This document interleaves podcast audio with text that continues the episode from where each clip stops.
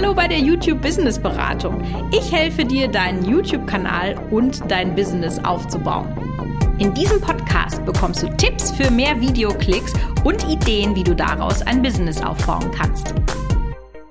Ganz kurz, bevor es losgeht, ich habe eine neue Challenge gestartet, mit der du mit mir zusammen deinen YouTube-Kanal für dein Business anlegen kannst.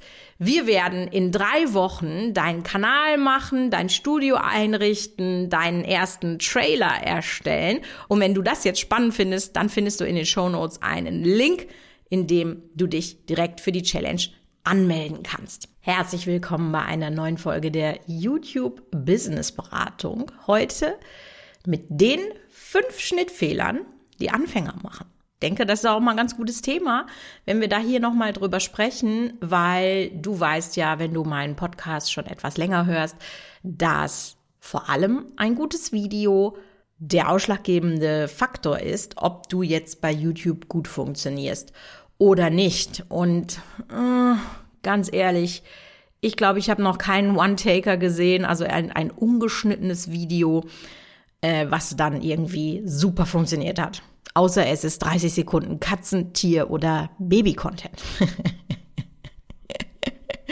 weißt du, das Schlimme ist ja, wenn man einmal so ein Katzending oder ein Hundeding oder was auch immer angeguckt hat, ne, der YouTube-Algorithmus, der ist ja so gut, sofort ist deine ganze Startseite zugepflastert mit diesen Videos.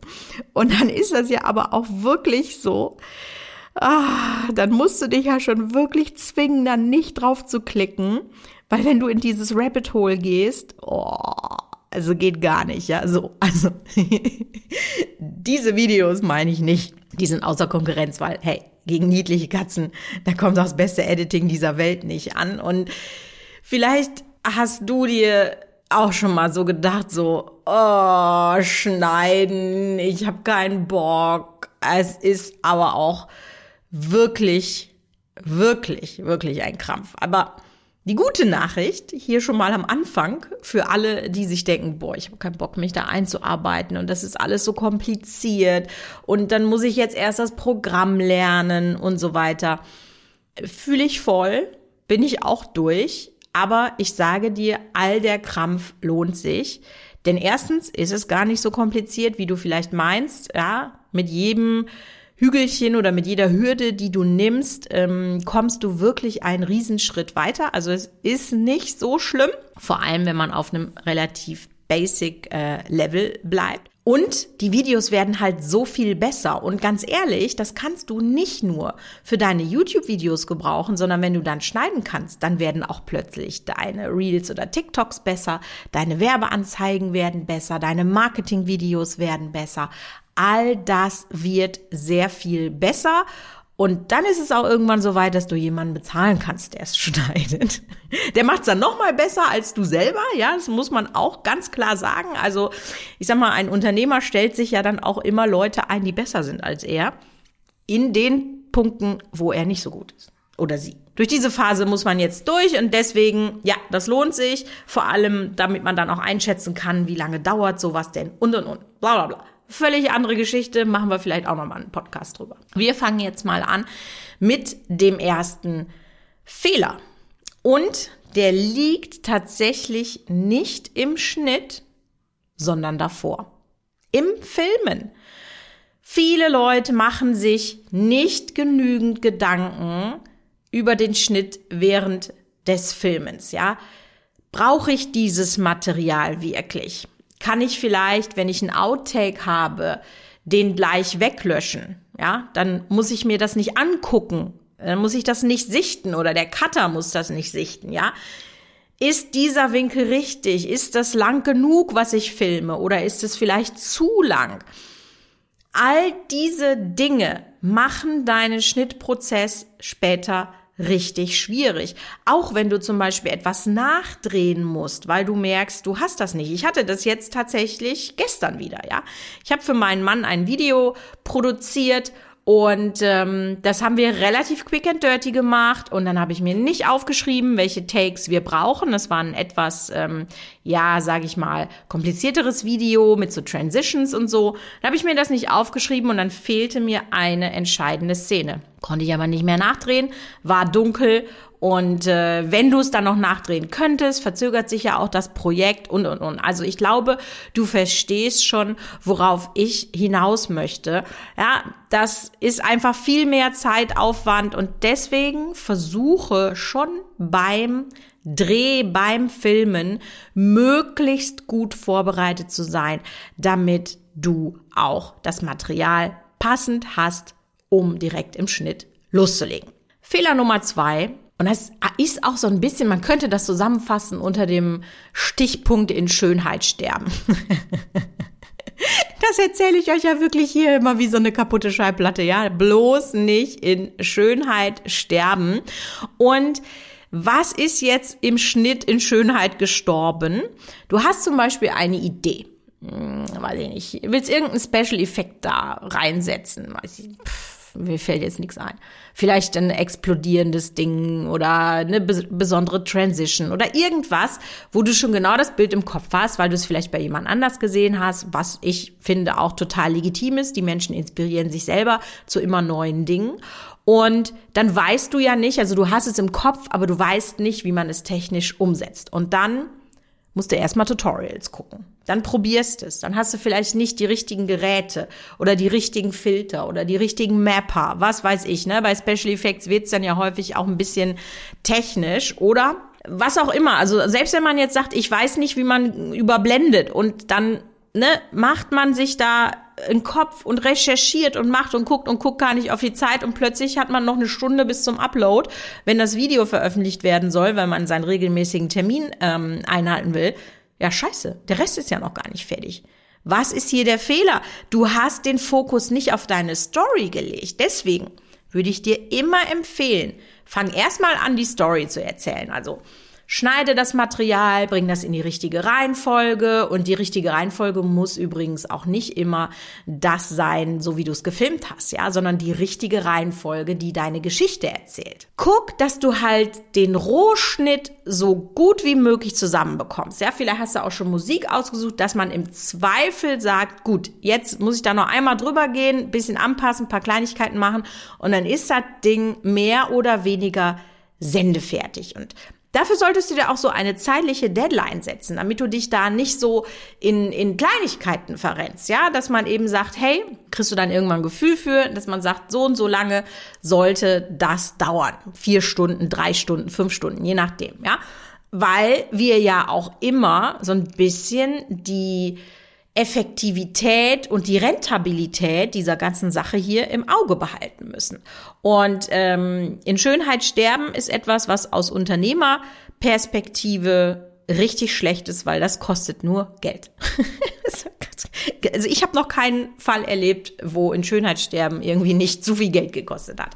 So, aber dann hast du eben so dieses, dieses äh, Rohdingen da fertig, also dein, ich sag mal, zu 80 Prozent veröffentlichbares Video und dann kümmerst du dich um deine Special Effects, um das, was das Video so richtig geil macht, wo du vielleicht auch noch ein bisschen was lernen musst und wo du eben einfach siehst, das macht nochmal besonders, aber das kann ich jetzt noch nicht. Und dann funktioniert das auch deutlich besser. Fehler Nummer drei, den ich beobachte, ist, dass man sich entweder nicht die Zeit nimmt, das, was ich dir jetzt sage, zu lernen, oder dass man gar nicht weiß, dass es das gibt. Das ist nämlich auch nochmal so eine Sache. Oft weiß man gar nicht, was es für tolle Tools, für tolle Möglichkeiten, für tolle Workflows gibt, die vielleicht dann nur halb so lange dauern wie das, was du machst. Und ich spreche hier von den sogenannten Shortcuts und oh mein Gott, haben die meinen Schnitt verändert. Das spart so viel Zeit. Das ist echt der Knüller. Und je nach Programm, was du benutzt, ähm, sind die Shortcuts sicherlich mal ein bisschen unterschiedlich, aber es gibt auch sehr, sehr viele Gemeinsamkeiten. Also bei vielen Programmen sind sie sehr, sehr ähnlich. Und es gibt Shortcuts, um wirklich den Schnitt zu setzen. Es gibt Shortcuts, um Material zu verlangsamen, zurückzuspulen, zu verschnellern und, und, und. Du kannst auf jeden Fall einfach mal für dein Programm googeln, dass du dir so eine Liste äh, rauslegst, vielleicht auch ausdruckst und wenn du schneidest, irgendwie so neben deinem Bildschirm ähm, platzierst, ja.